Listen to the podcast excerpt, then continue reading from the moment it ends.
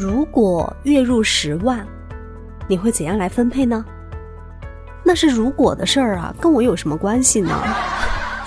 欢迎来到家的故事，我是追梦。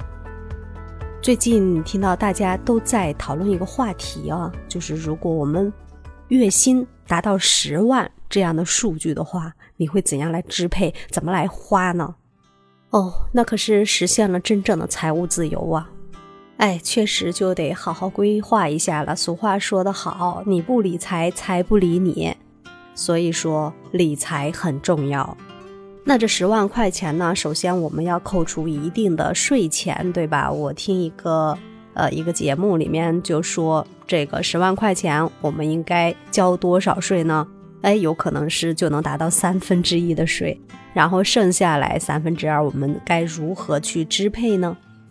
哎，有网友就说：“我终于可以吃遍天下，游遍天下了。”对，这也说出了我的心声。然后可以带着家里的老人，带着孩子出去看世界。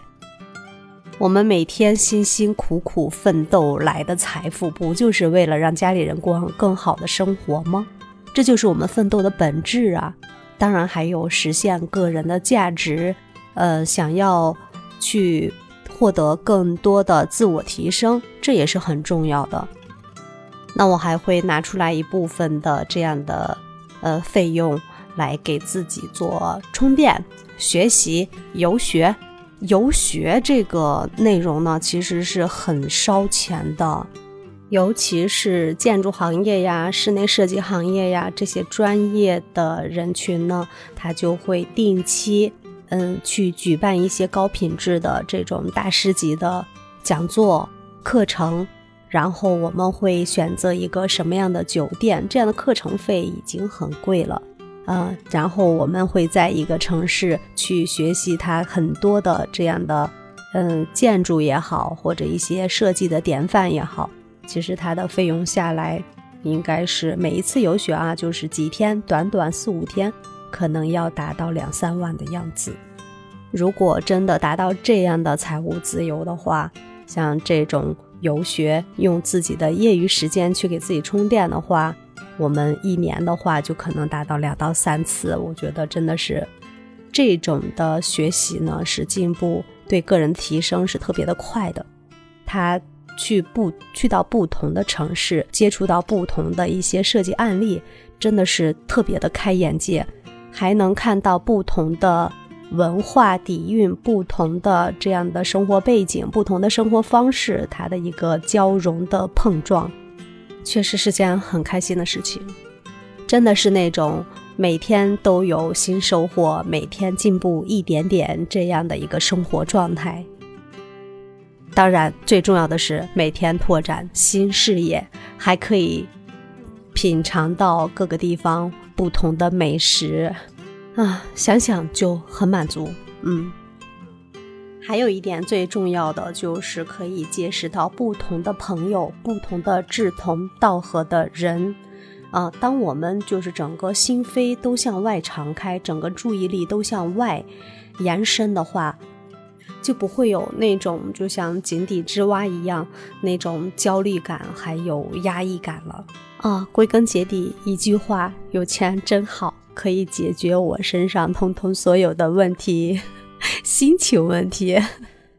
嗯，还有呢，就是大家都知道，我们现在已经正式步入了老龄化社会，除了对于父母的呃赡养呢，自己的将来我们也要提早的做规划，所以养老这方面还有保险这方面，我们需要提前去。存储，不论国家将来对老年人的一些政策呀、机制呀，它会有一个什么样的、什么样的一个变化？但是，我觉得提早做准备、未雨绸缪，对于目前阶段来说的话，是很好的，能让我们觉得心安、有安全感的。尤其是现在我们作为家长啊，新一代的家长来说的话，大家都有这样的一个想法，就是。我们的孩子他都是一个独立的个体，将来我们的养老，嗯，都不会去想给孩子造成一定的压力，嗯，希望他能有他们的一些生活，还有实去实现他们的价值。对于我们来说，将来步入老年阶段的话，还想要有自己的一些余热去发挥自己的一个价值，还想去体现，首先要有一个强健的体魄，然后有独立思考的能力，最重要的是就是有一定的经济基础，到我们老年的时候还能有持续不断的一些生活保障。所以我觉得为以后来规划也是很重要的事情。所以。冷静下来想一想，如果我们能真正能达到这样的收入标准的话，我们的钱应该怎么样去支配呢？在于我个人就有这样的看法。第一个就是，哎，我们首先该交税要交税啊。然后第二个呢，就是要陪伴家里的老人和孩子，要带他们去看看这个世界，让他们也能在这种出游的。体验到出游的这个过程中去愉悦自己的心情，然后就是对于自我能力的一个提升，要去不断的学习，活到老学到老。第三就是给自己将来的养老做出保障，要对自己的身体健康去负责任。这样的分配你觉得怎么样？还算合理吗？嗯。